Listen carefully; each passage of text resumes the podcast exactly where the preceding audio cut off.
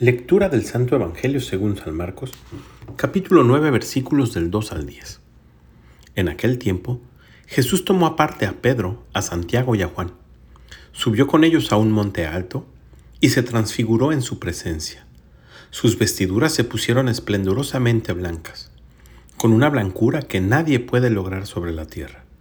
Después se les aparecieron Elías y Moisés conversando con Jesús.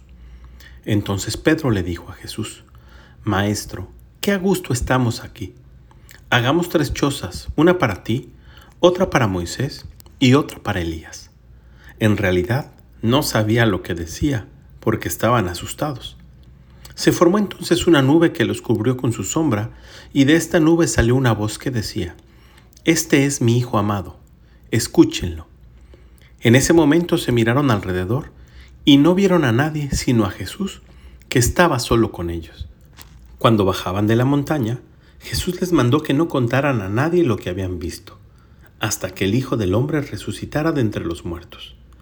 Ellos guardaron esto en secreto, pero discutían entre sí, ¿qué querría decir eso de resucitar de entre los muertos? Palabra del Señor. El día de hoy celebramos en la iglesia la fiesta de la transfiguración. Por eso hacemos una pausa en el Evangelio de San Mateo, para escuchar hoy viernes el Evangelio de San Marcos.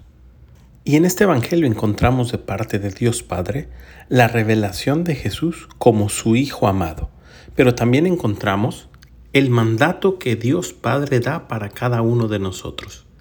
Escúchenlo.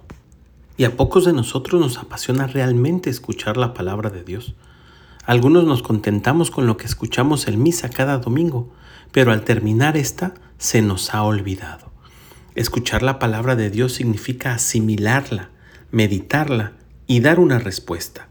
El apóstol Santiago nos exhorta, no se contenten solo con escuchar la palabra, llévenla a la práctica. El que escucha y lleva a la práctica la palabra de Dios abre las puertas para la acción salvadora de Jesús. Como dice el libro del Apocalipsis, si alguno escucha mi voz y me abre, yo entraré en su casa y cenaré con él. Es decir, compartiré de lo mío con el que me necesita. No desperdiciemos esta oportunidad y pidámosle al Espíritu Santo que despierte en nosotros el hambre y la necesidad de escuchar la palabra de Dios en todo momento. Que tengas un muy buen día y que Dios te bendiga.